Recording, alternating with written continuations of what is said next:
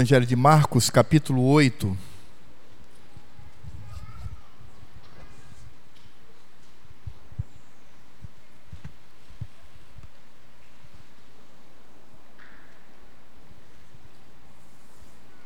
Evangelho de Marcos, capítulo 8.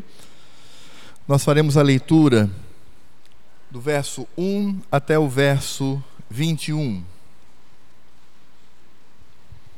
Marcos, capítulo 8, do verso 1 até o verso 21, dando, portanto, continuidade à exposição que estamos fazendo no Evangelho de Marcos. Marcos, capítulo 8, de 1 a 21, diz assim a palavra de Deus. Naqueles dias, quando outra vez se reuniu grande multidão, e não tendo eles o que comer, Chamou Jesus os discípulos e lhes disse: Tenho compaixão dessa gente, porque há três dias que permanecem comigo e não tenho o que comer. Se eu os despedir para suas casas em jejum, desfalecerão pelo caminho, e alguns deles vieram de longe. Mas os seus discípulos lhes responderam: De onde poderá alguém fartá-los de pão neste deserto? E Jesus lhes perguntou: Quantos pães tendes? Responderam eles: Sete. Ordenou ao povo que se assentasse no chão, e tomando os sete pães, partiu-os, após ter dado graças, e os, os deu a seus discípulos para que esses os distribuíssem, repartindo entre o povo. Tinham também alguns peixinhos, e abençoando-os, mandou que estes igualmente fossem distribuídos. Comeram e se fartaram e dos pedaços restantes recolheram sete cestos. Eram cerca de quatro mil homens. Então Jesus os despediu. Logo a seguir, tendo embarcado juntamente com seus discípulos, partiu para as regiões da Dalmanuta. E saindo, os fariseus puseram-se a discutir com ele, e tentando-o, pediram-lhe um sinal do céu. Jesus, porém, arrancou do íntimo do seu espírito um gemido e disse: Por que pede esta geração um sinal? Em verdade vos digo que esta geração não se lhe dará sinal algum. E deixando-os, tornou a embarcar e foi para o outro lado. Ora, aconteceu que eles se esqueceram de levar pães, no, e no barco não tinham consigo senão um só. Preveniu-os Jesus, dizendo: Vede, Guardai-vos do fermento dos fariseus e do fermento de Herodes. E eles discorriam entre si: É que não temos pão. Jesus, percebendo-o, lhes perguntou: Por que discorreis sobre o não terdes pão? Ainda não considerastes, nem compreendestes? Tendes o coração endurecido? Tendo olho, olhos, não vedes? E tendo ouvidos, não ouvis? Não vos lembrais de quando partiu os cinco pães para cinco mil? Quantos cestos cheios de pedaços recolhestes? Responderam eles, doze. E de quanto repartiu os sete pães para os quatro mil? Quantos cestos cheios de pedaços recolhestes? Responderam sete. Ao que lhe disse Jesus: Não compreendeis ainda? Oremos. Senhor Deus e Pai, agora fala ao nosso coração nós cantamos, oramos, lemos a tua palavra, o Senhor estava em silêncio nos ouvindo. Agora, ó Pai, nós ficamos em silêncio e queremos ouvir a tua voz para a tua glória, Senhor. Quebranta o nosso coração e também, ó Deus, faz com que sejamos edificados na tua palavra, para não pecarmos contra ti. É o nosso desejo nesta noite, em nome de Cristo aquele que será pregado neste momento. Amém.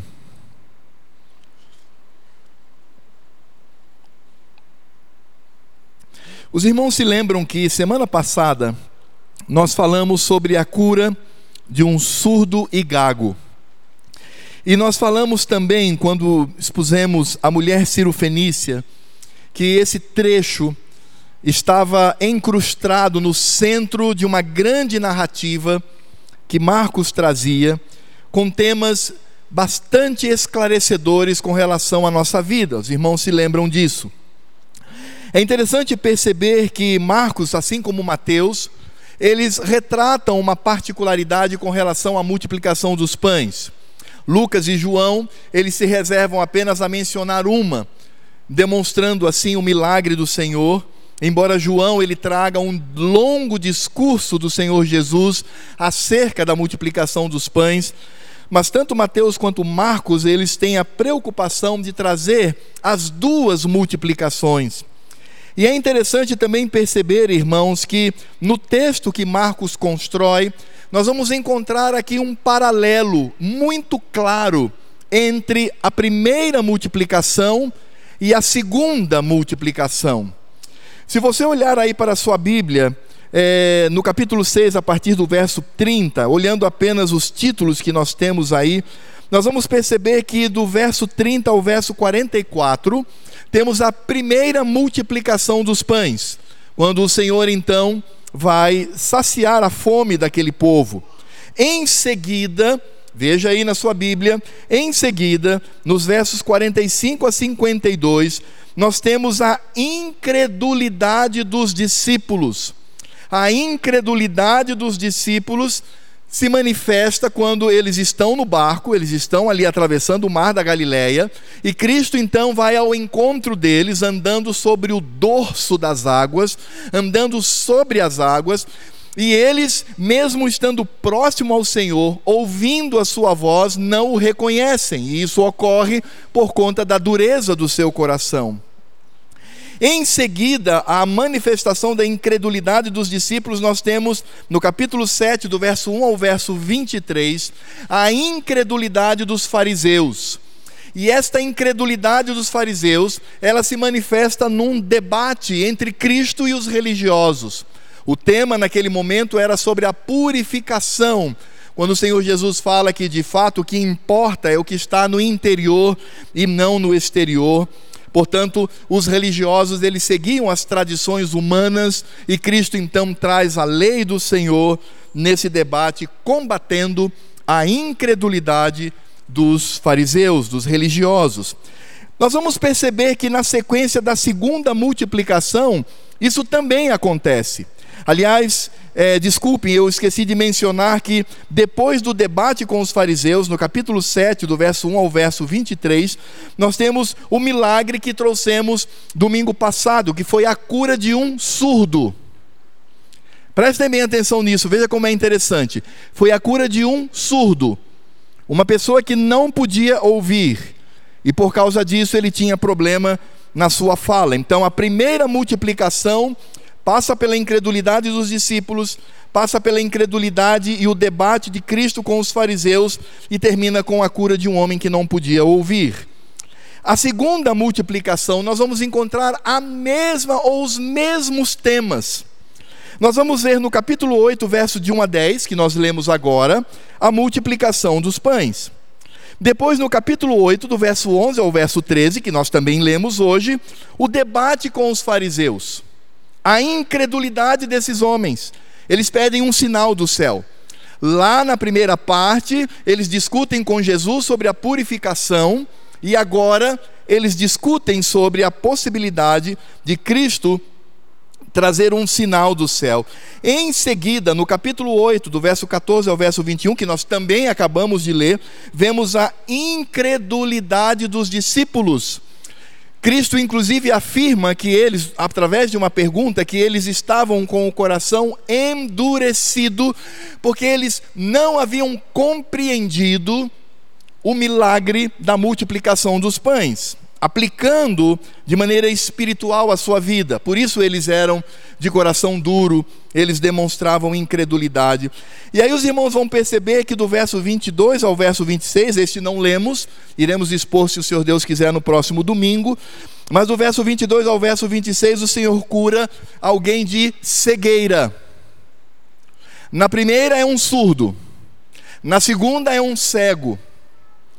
E nós vamos perceber que esta construção de Marcos, narrando esses fatos históricos, ele está nos passando uma mensagem muito clara, porque quando o Senhor Jesus fala aos discípulos incrédulos, no verso 18 do capítulo 8, ele diz: Tendo olhos, não vedes, e tendo ouvidos, não ouvis.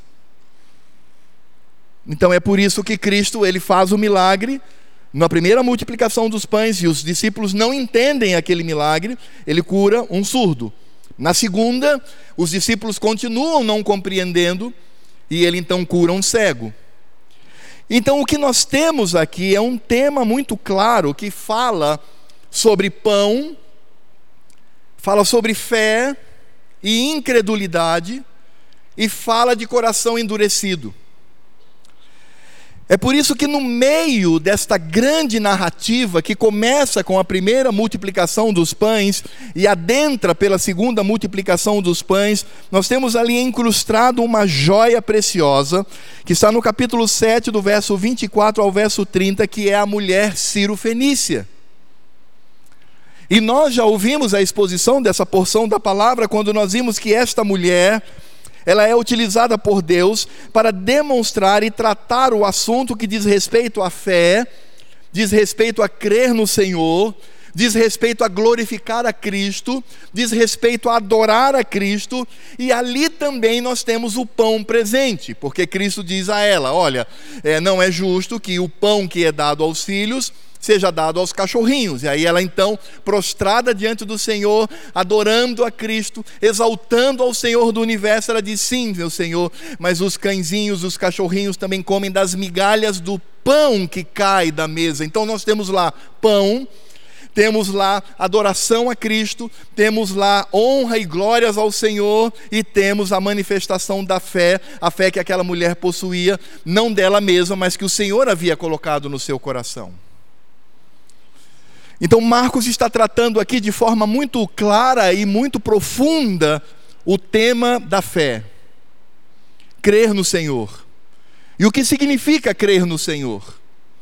O que significa andar com Cristo?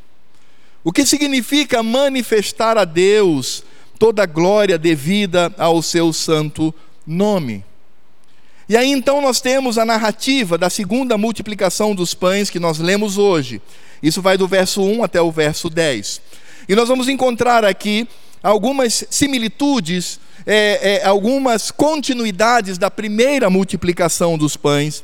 Por exemplo, nós percebemos claramente no verso 1 que está implícito aqui que aquele povo estava com Cristo para ouvi-lo pregar e realizar milagres, pregar o Evangelho e manifestar o Evangelho. Os irmãos se lembram que na primeira multiplicação, o Cristo olhou para aquela população e o seu coração ficou condoído porque viu aquele povo como ovelhas que não têm pastor. E agora Cristo, certamente movido por esse sentimento, está agora, não um dia apenas, como na primeira multiplicação, mas há três dias pregando o Evangelho.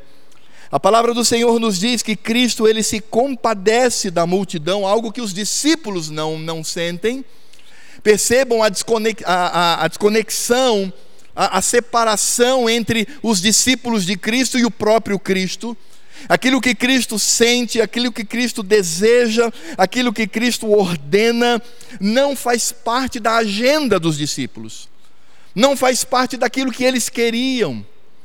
É por isso que no verso 2 do capítulo 8 diz: tenho compaixão desta gente, porque há três dias que permanecem comigo e não tenho o que comer. A palavra compaixão ela, ela, ela, ela, traz a ideia de, um, de uma reviravolta do intestino. Então Cristo ele, ele sentiu o seu intestino revirar por causa daquele povo. Não foi simples pena, não foi reconhecimento da miséria, mas foi se tornar solidário ao sofrimento do povo. Cristo, na primeira, na primeira multiplicação, assim como na segunda multiplicação, e aqui dito de forma mais enfática, ele demonstra a sua compaixão por aquelas pessoas, algo que os discípulos não demonstram.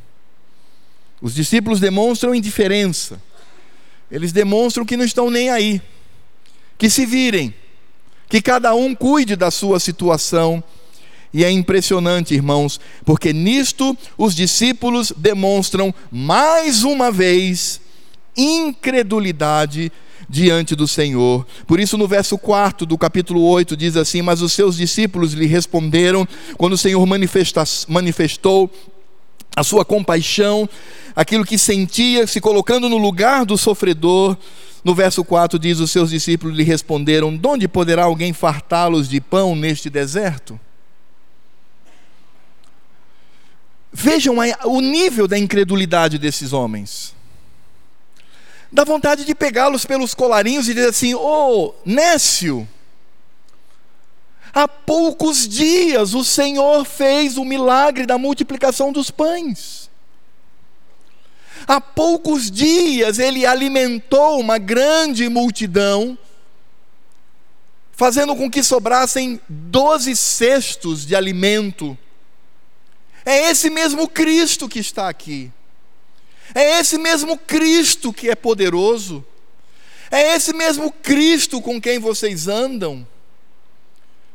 E vocês não aprendem que o que Deus requer de nós é um coração alinhado ao coração de Cristo.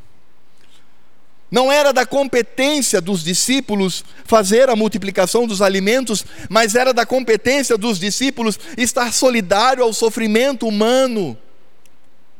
Não porque o sofrimento humano, é, estar solidário ao sofrimento humano é algo bom em si mesmo, não é isso. Os socialistas, comunistas, os esquerdistas, eles pensam assim, eles pensam numa, aspas, solidariedade, porque muitos ficam lá nos seus apartamentos em Paris, nos seus apartamentos em Copacabana, eles ficam nas suas casas portentosas, nos seus gabinetes, e aí escrevendo que nós temos que ser solidários com essas pessoas, sem sequer manifestar o desejo de dar uma parte da sua riqueza para dirimir o sofrimento dessas pessoas. Não, não, não, não é este sentimento.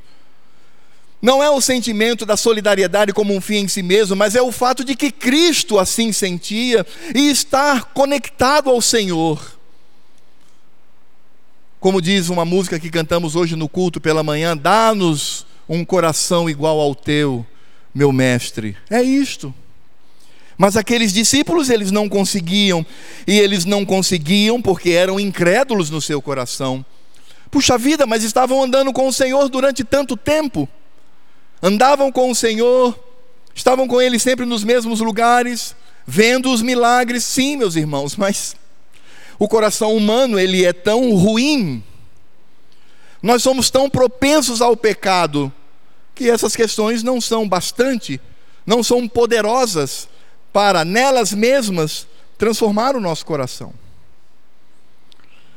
E aí o Senhor, é claro, diante da incredulidade dos discípulos e do fato deles não estarem alinhados ao coração do Senhor, a resposta de Cristo é a resposta quando ele age na direção daqueles que estão necessitados. E do verso 5 até o verso 10, nós temos então o Senhor fazendo a multiplicação dos pães, fazendo a multiplicação dos peixes, saciando a fome daquelas pessoas, mostrando que Ele é poderoso, que Ele é o Deus eterno, que para Ele não há nenhum impossível, e que nós devemos crer neste Senhor, que não possui limites no seu poder. Agora, o que Deus requer de nós não é fazer as mesmas coisas, porque não podemos. O que Deus requer de nós é fidelidade, é estarmos alinhados ao Senhor. É toda manhã perguntar, ó oh, Cristo, o que queres de mim ao longo desse dia? O que devo fazer, Senhor, para glorificar o teu santo nome? Qual deve ser a minha atitude? Ó oh, Senhor, dá-me um coração igual ao teu, meu Pai, para que eu venha a exaltar o teu santo nome o desejo do crente de agir como Cristo age não é, em primeiro lugar, pela solidariedade aos que sofrem, mas é para a glória do Senhor, para a glória de Cristo. E nesse sentido, os discípulos demonstraram com muita clareza que não conseguiam entender, porque apesar de andar com o Senhor, eram incrédulos e poderíamos até afirmar aqui sem erro, sem medo de errar, apesar de estarem caminhando próximos a Cristo, eram descrentes, eram ímpios. Eles ainda não haviam experimentado a ação de Deus na vida dele por completo. Talvez alguns fossem convertidos, mas outros certamente não o eram. E eu provo para você dizendo: Judas Iscariotes estava aqui Judas Iscariotes saiu para pregar. Judas Iscariotes experimentou os milagres no momento em que ele pregava na, no envio dos setentas. Judas Iscariotes estava acompanhando o Senhor em todas as situações. Judas Iscariotes estava ali vendo o Senhor, mas ele foi um ímpio, ele foi um bastardo, ele morreu em seus pecados. Vejam o nível da dureza do coração de uma pessoa. Vejam até onde vai a dureza do coração de um ser humano diante do Senhor. Mas, como se não bastasse a dureza do coração dos discípulos, nós vamos encontrar também aqui, a partir do verso 11, a incredulidade dos fariseus. Mateus nos avisa que também os saduceus estavam com eles. Agora, meus irmãos, hoje, quando nós falamos fariseu, logo de imediato vem coisa ruim, né? Um homem sem escrúpulos, um homem que não merece consideração, aqueles que perseguiram e mataram ao Senhor. E é correta a visão, porque temos a revelação das Escrituras. Mas, meus irmãos, quando nós falamos em fariseu na época de Cristo, nós estamos falando, ou pelo menos eles falavam, de homens que jejuavam mais de uma vez por semana, de homens que oravam incessantemente, de homens que liam as Escrituras o tempo todo, de homens que eram responsáveis pelos cultos realizados nas sinagogas, de homens que eram reputados como puros, homens reputados como seres de Deus, homens que estavam conectados ao Senhor. Estes eram os, eram os fariseus. Mas, meus irmãos, esta casta religiosa, ela também se afastou do Senhor. Permaneceram fiéis à religião, mas se afastaram do Senhor. Eram homens incrédulos e muitos deles morreram em seus pecados. E meus amados, o que eles fazem com Cristo? O verso 11 já nos aponta como estava o coração daqueles que afrontavam ao Senhor.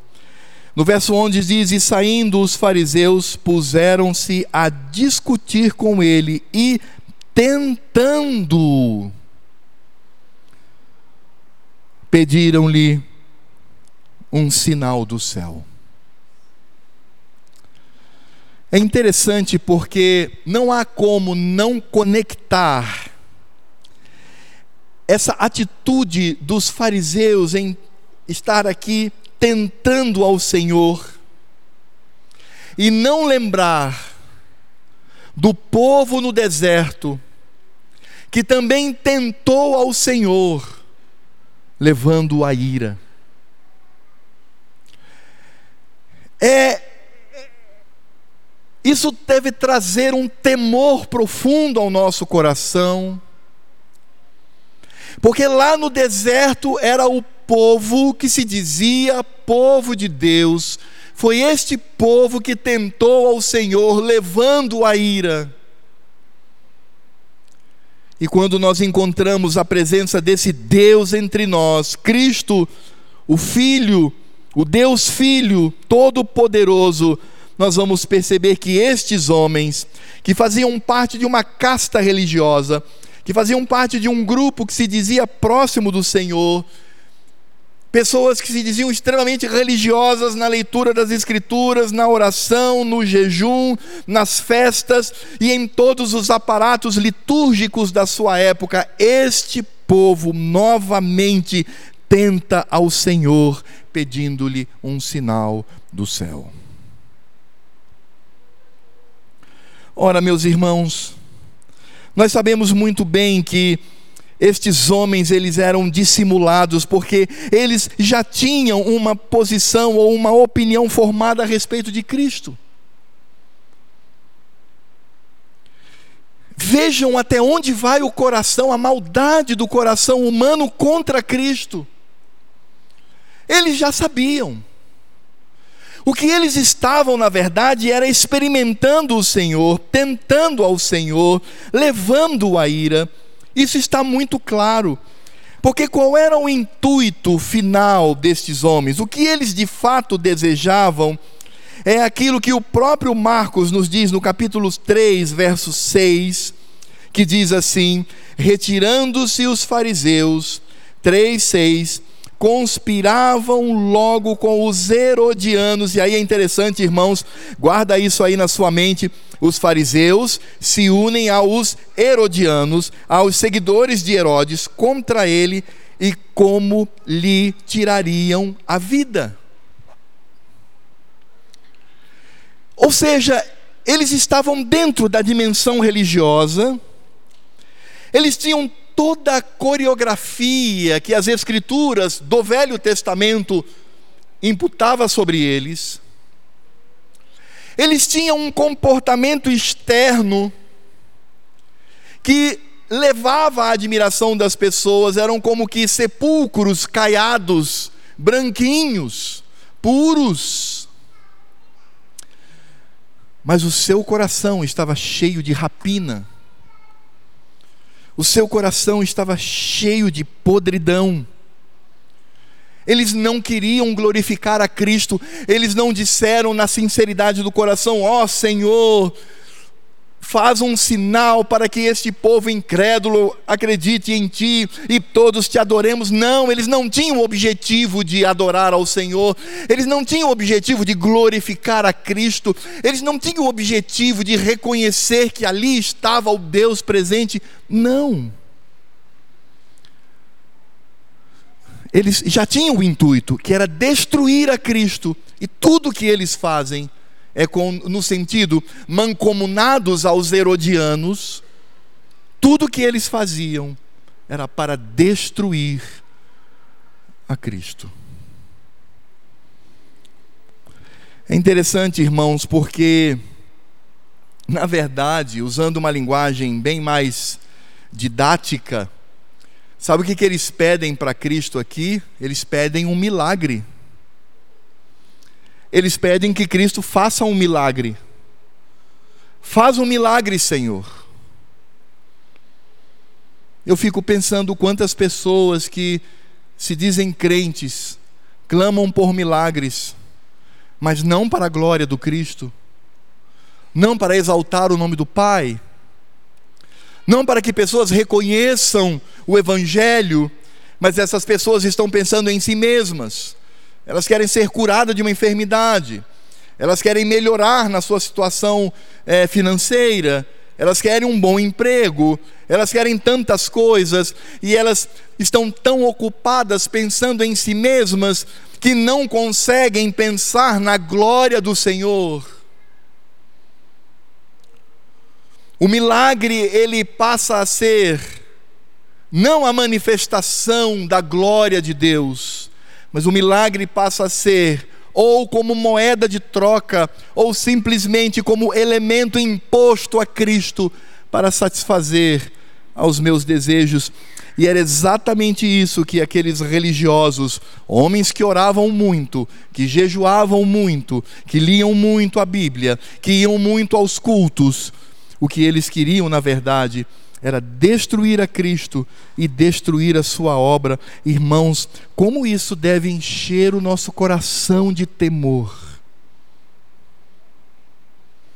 Sabe por quê? Porque não somos diferentes na nossa estrutura pecaminosa daqueles homens. Não somos. Apesar de religiosos, irmãos, aqueles fariseus e os saduceus, conforme nos informa Mateus no capítulo 16, versos de 1 a 4, que é o texto paralelo a esse, apesar de religiosos, eles eram incrédulos. Os milagres que eles haviam visto, porque eles já haviam contemplado o Senhor fazendo milagres sobre milagres na vida das pessoas, é, aquilo não era o bastante. Na verdade, eles estavam ali afrontando ao Senhor, afrontando a Cristo, em nome da sua religiosidade humana e carnal. Eles afrontavam ao Senhor. E isso faz com que Cristo então ele tenha ali uma, ele dê uma resposta sob forte emoção, como nós vemos no verso 12 e 13. Jesus diz assim: Jesus, porém, arrancou do íntimo do seu espírito um gemido. Essa expressão gemido é a mesma atribuída ao Espírito Santo quando ele geme quando oramos ao Senhor e disse: Por que pede esta geração um sinal? Em verdade vos digo que esta geração não se lhe dará sinal algum, e deixando-os, tornou a embarcar e foi para o outro lado. De fato, irmãos, a incredulidade destes religiosos levou Cristo à ira. Porque ele, como Deus, sabia exatamente quais eram as intenções do coração daquelas pessoas. Por mais religiosas que fossem, por mais que pedissem um sinal do céu, e a expressão do céu para o judeu significa dizer que era um sinal vindo de Deus Pai, por mais que ali eles estivessem aparentemente dizendo, Cristo, faça um sinal, se você fizer, então aí acreditamos que tu és de fato enviado de Deus. Por mais que isso estivesse sendo apresentado às pessoas no coração, eles estavam destruindo a obra de Cristo e tentando destruir a obra do Senhor. Irmãos, quando nós nos afirmamos crentes e nós afrontamos ao Senhor, não temos uma vida com Ele, não o glorificamos, não estamos aos seus pés, nós afrontamos a santidade de Cristo. Não é à toa que o autor aos Hebreus, ele fala exatamente sobre isso. Ele diz aqueles que experimentaram as benesses do Espírito Santo, aqueles que estiveram envolvidos nesta obra, estiveram ali entre os crentes, entre os eleitos, e agora eles passam simplesmente a afrontar ao Senhor. Eles dizem, eles dizem assim: eles estão expondo Cristo, o Cristo glorificado, à ignomínia a zombaria. Por isso, o nosso coração deve se encher de temor, porque eu não devo pensar assim, bom, é, se eu sou um crente meia boca, né? Tem gente que pensa, eu sou um crente, eu sou crente, mas sou crente assim meia boca. Não tem problema não, sou só eu, não é, meu irmão, não é. Você está simplesmente tendo uma atitude irreverente, blasfema diante de Cristo.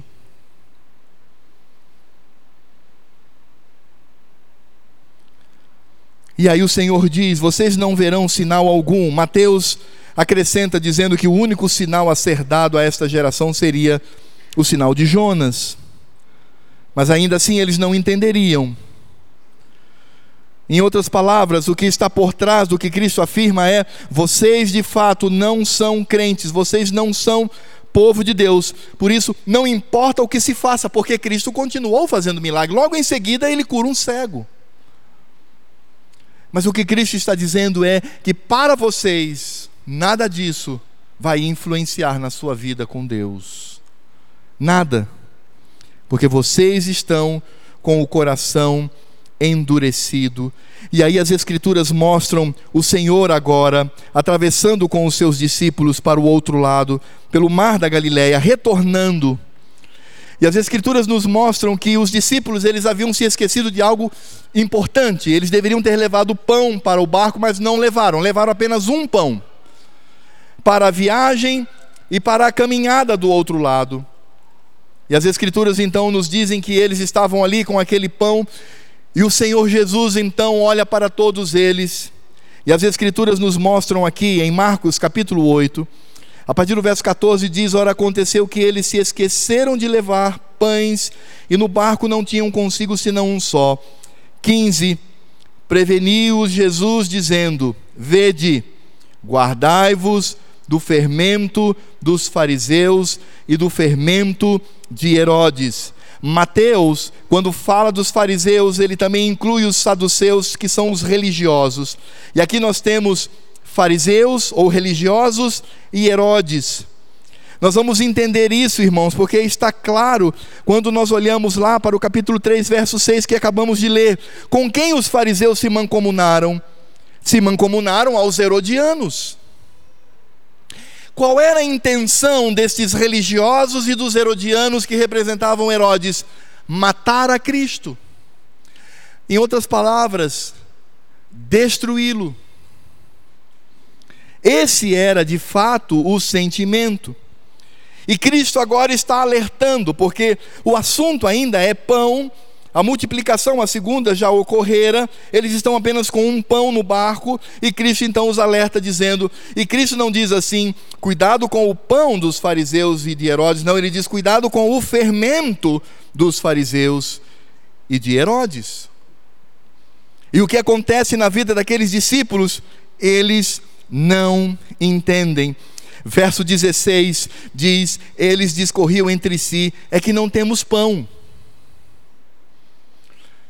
Puxa vida, Jesus falou fermento, mas eles entenderam pão.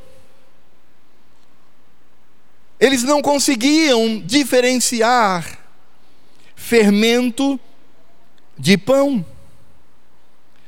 É interessante, irmãos, porque Cristo, neste ponto, mostra para eles como eles estavam endurecidos no seu coração com relação ao próprio Cristo. Os discípulos, como bons judeus, eles sabiam que o fermento no Velho Testamento, assim como partes do Novo, é associado ao pecado. Eles já haviam ouvido isso na sua infância. E, e por que é perigoso? Porque se você tem um pedaço de pão, e aí você está carregando tinta para pintar lá a sua casa, uma tinta marrom, por exemplo. Você vai e, sem querer, você derrama tinta sobre o pão.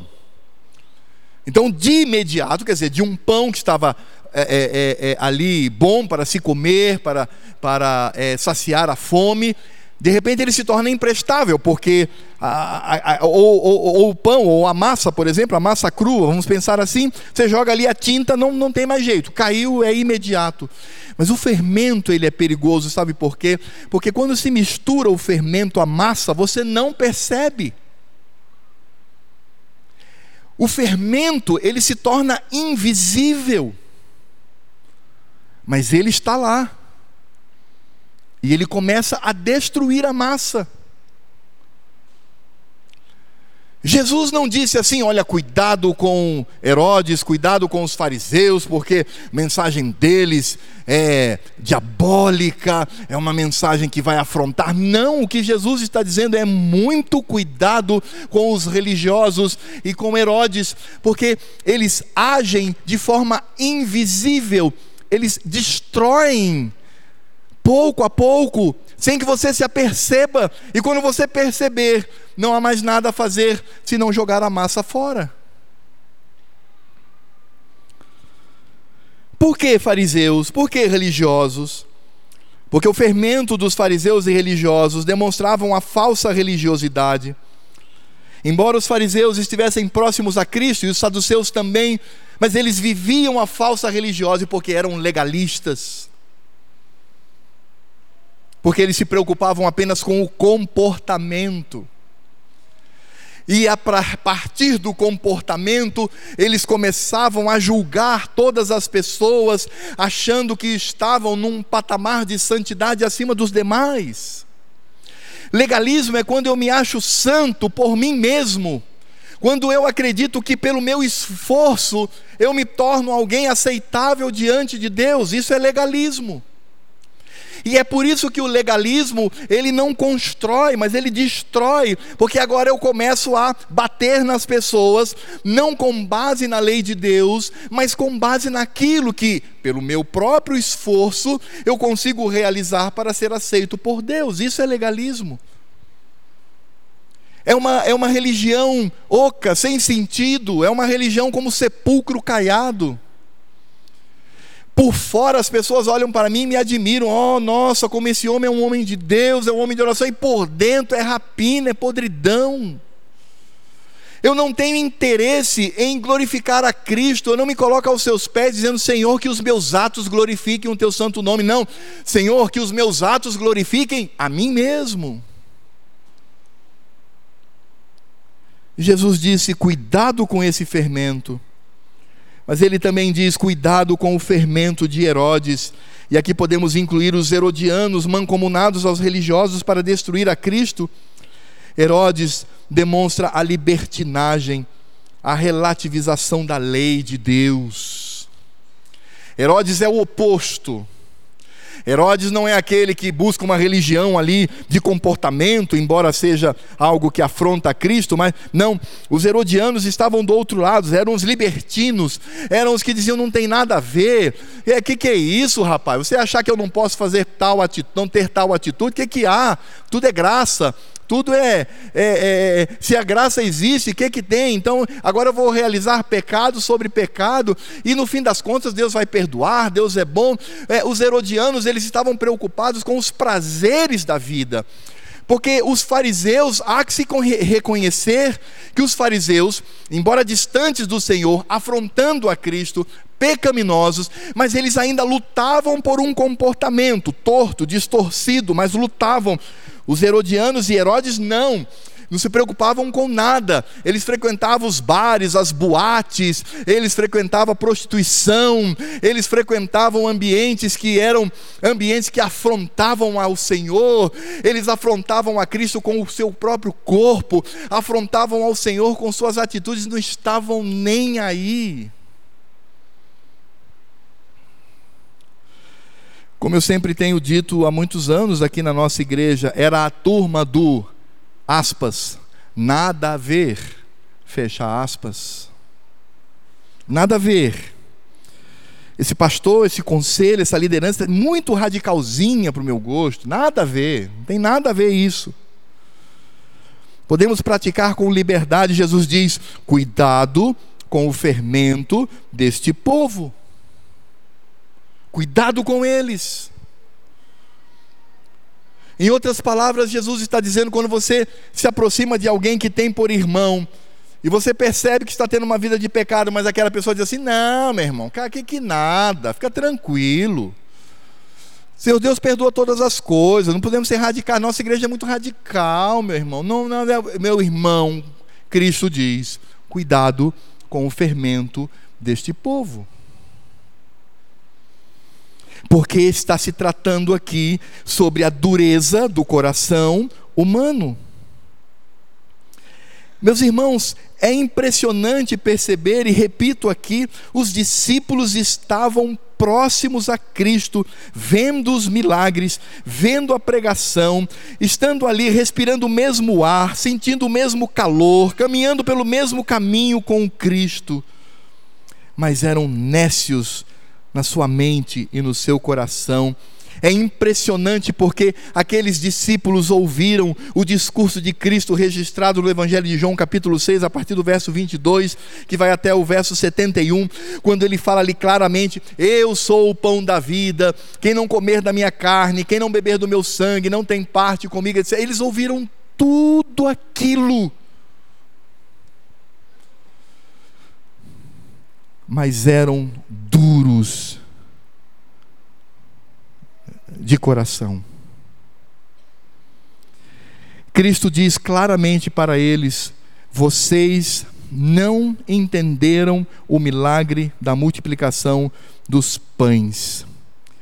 Esses pães que contrastavam com o fermento do pecado. Eles não haviam entendido, por mais que Cristo tivesse feito o milagre e depois falado a todos abertamente. Foi o discurso mais duro de Cristo. O Evangelho de João diz que quando o Senhor Jesus terminou o discurso, todos foram embora, abandonaram a Ele. E Cristo ainda faz um convite estranho aos discípulos: e vocês também não querem ir embora? Eles ouviram tudo aquilo que Jesus é o pão da vida. O Senhor Jesus fala claramente na primeira multiplicação: quantos cestos sobraram? Doze. Possivelmente aqui nós temos o simbolismo das doze tribos de Israel e dos doze apóstolos, o que aponta para a igreja. Cristo está dizendo: veja que a sobra da graça de Deus. Eu sou o alimento que não acaba. Eu não sou como maná, ele diz isso lá no discurso de João. Eu não sou como maná que caía do céu, mas as pessoas comiam e sentiam fome no outro dia. Não, eu sou o pão da vida. Quem de mim se alimenta não morre, não sente fome, não sente nada. E Cristo está aqui apontando para a sua igreja. Na segunda multiplicação sobraram sete cestos. Se há aqui um simbolismo que poderíamos pensar, sete simboliza a presença de Deus. Então é como se o Senhor estivesse dizendo que na, na, na sua obra, Ele, como pão da vida, Ele nos alimenta como igreja, Ele está presente conosco e a sobra sobra e mais sobra, porque a graça de Deus nos cobre e transborda sobre nós.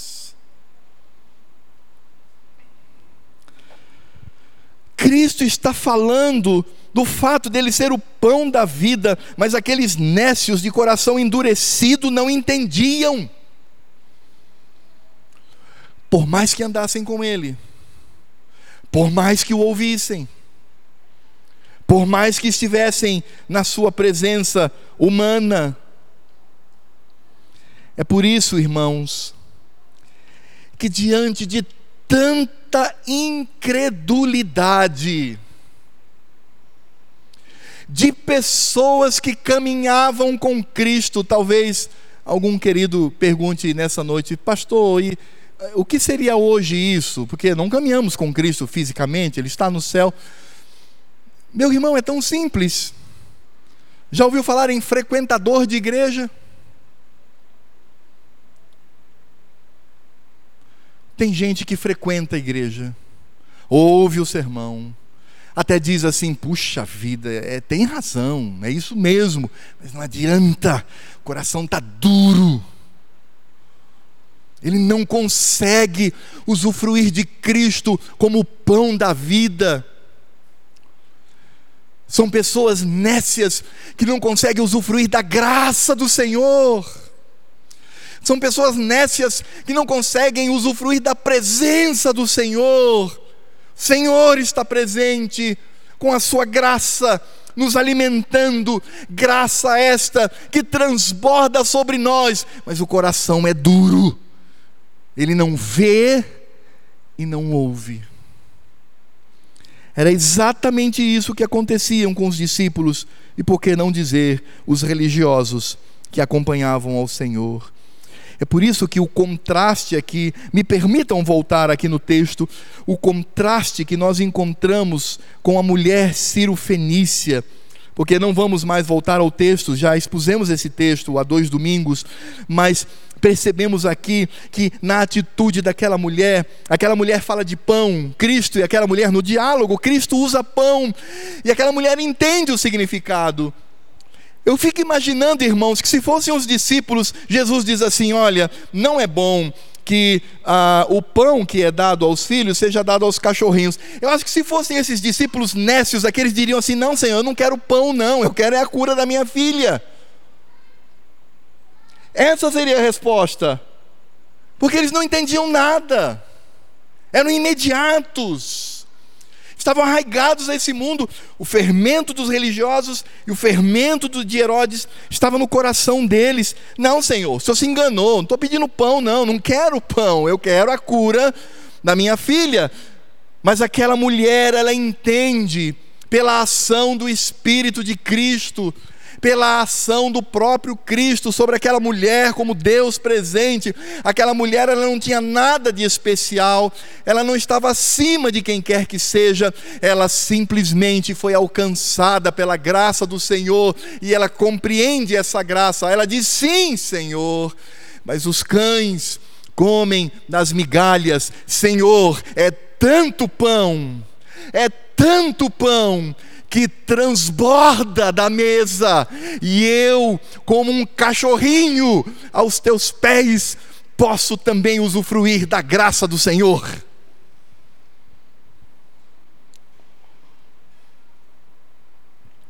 Percebem a beleza da narrativa da mulher Fenícia, uma mulher estrangeira, que sequer, imagino, falava a língua do Senhor, porque aquela mulher entendeu a glória de Cristo, e ela entendeu que a glória de Cristo antecipa qualquer coisa na vida. A primeira coisa que aquela mulher faz é se ajoelhar diante de Cristo. Os religiosos eram impávidos, eles eram ali orgulhosos, estavam ali diante do Senhor, querendo estar acima dele. Aquela mulher, ela se encurva, ela entende a glória de Cristo e ela é alcançada pela graça do Senhor. Pão, fé, incredulidade. Quais são as aplicações que poderíamos utilizar nessa noite? Encerrando, meus irmãos.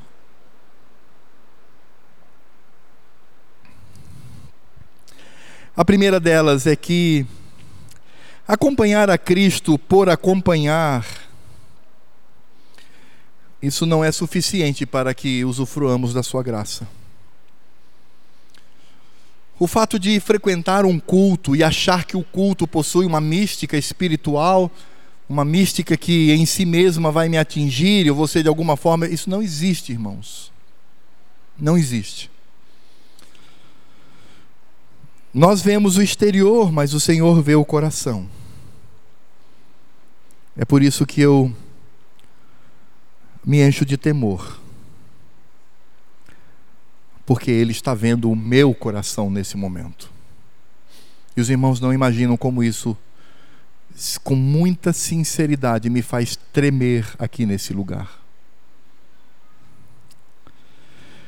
Irmãos, temos que aprender que a religiosidade legalista nos afasta de sermos servos de Cristo. Se preocupar apenas com o comportamento desconsiderando a glória do Senhor, nos afasta de Cristo, afronta o Senhor. Não seja esse tipo de religioso, meu irmão. Não fique preocupado apenas com comportamento. Não ache que você de alguma forma tem alcançado graus de santidade pelas suas próprias forças, pelo seu esforço. Não pense isso, porque não é verdade. Nós somos pecadores que carecem da graça de Cristo, de nos alimentar dele. Mas por outro lado, irmãos, fuja da libertinagem que envergonha a cruz de Cristo, ao próprio Cristo e a sua obra. Saia do convívio do mundo. Não se sinta parte deste mundo. Muitas pessoas elas querem fazer parte do mundo ou por interesse econômico, ou por interesse intelectual, ou por interesse político, ou por interesse de status social. Meu irmão, saia porque o mundo jaz no maligno. Não permita que o fermento de Herodes destrua o seu coração diante da graça do Senhor. Não permita isso. Lute. Sabe, irmãos, os nossos pais puritanos no passado, eles tinham uma frase, uma expressão, melhor dizendo, que deve nos fazer tremer na base. Os nossos pais puritanos diziam que muitos dentro da igreja viviam o ateísmo prático. Ele não era ateu na teoria, na teoria acreditava em Deus, em Cristo, nas Escrituras, mas na prática eram ateus. E sabe o que isso significa, irmãos? Significa que, como os religiosos e como os discípulos naquele momento, não estavam usufruindo da graça do Senhor. Nós devemos ser como a mulher cirofenícia. Nós devemos entender o significado da obra de Cristo como pão espiritual Não devemos estar tão presos às questões materiais, embora também sejam importantes, mas presos às questões espirituais, a nossa vida, o nosso relacionamento com Cristo, o nosso relacionamento por meio do Espírito Santo, que age pela palavra de Deus, sermos de fato homens e mulheres fiéis, piedosos, mas não para trazer luz sobre nós, mas para focar a glória de Cristo. Porque aquela mulher nos ensina que devemos adorar ao Senhor, glorificar a Cristo sob qualquer circunstância.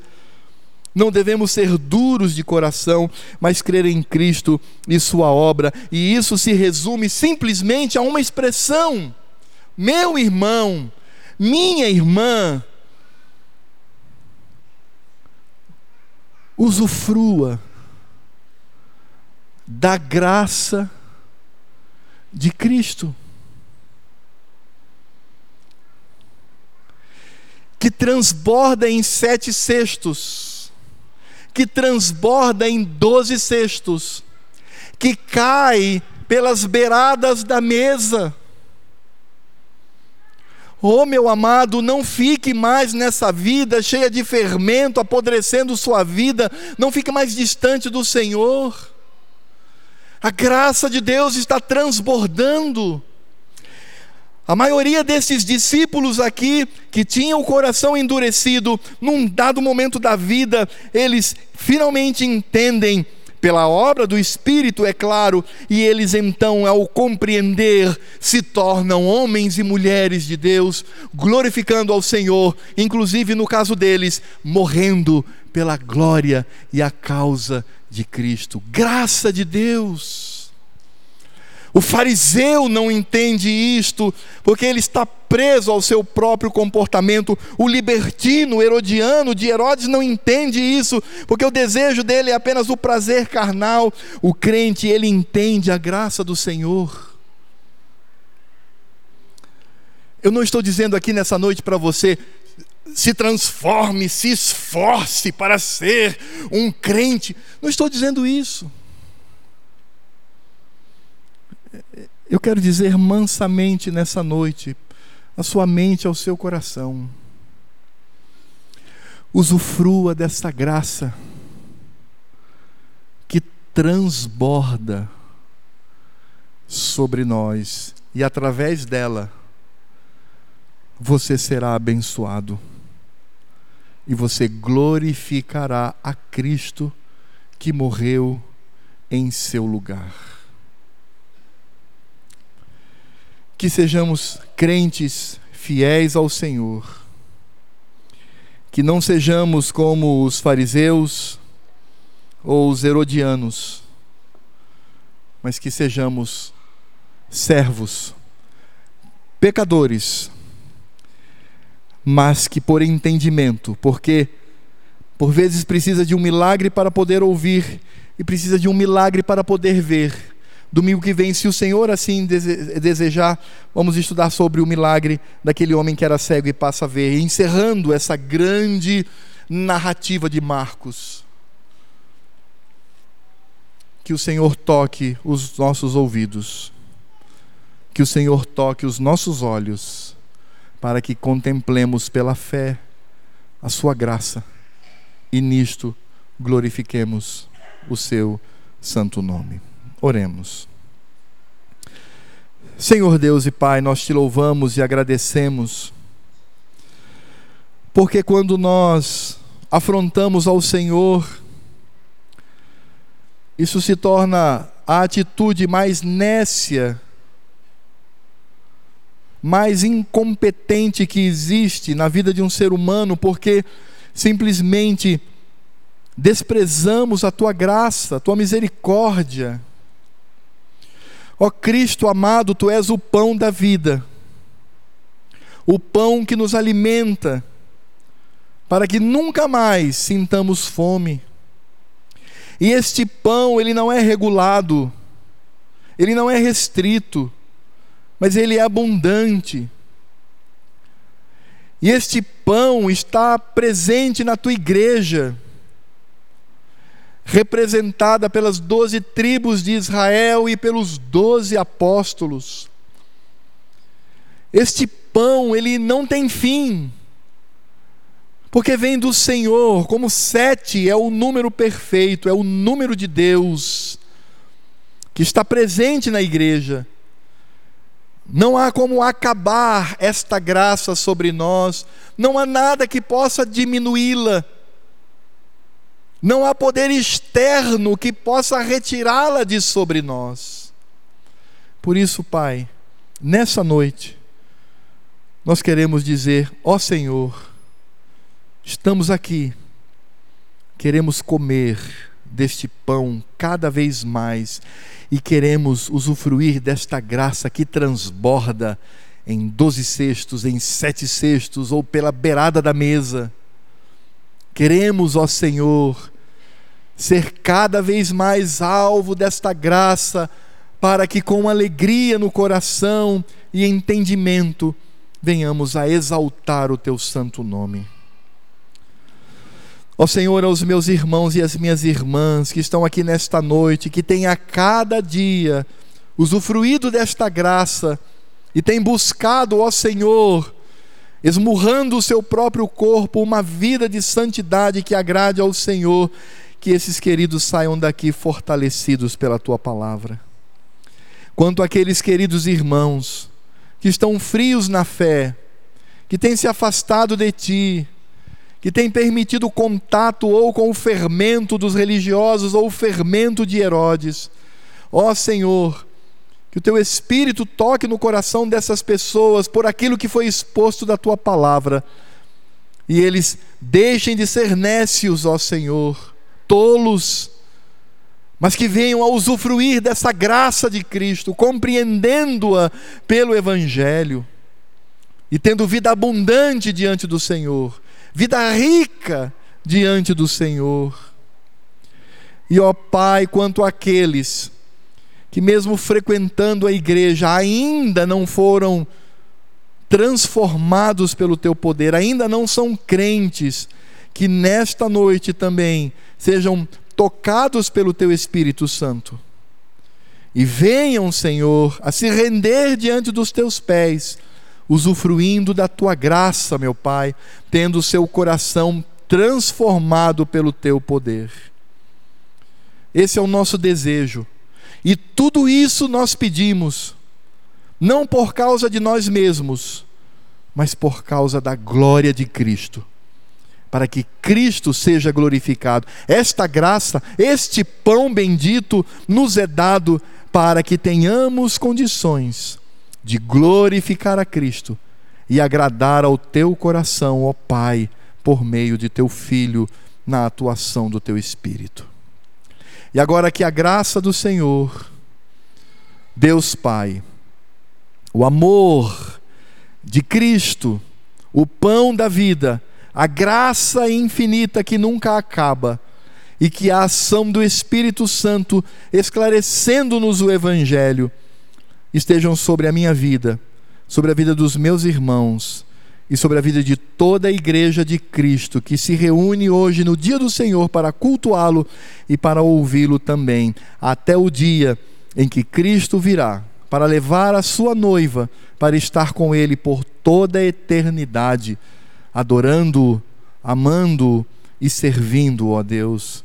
Esse é o nosso desejo, por isso afirmamos: Maranata, vem, Senhor e leva-nos para a tua presença. Em teu nome. Amém.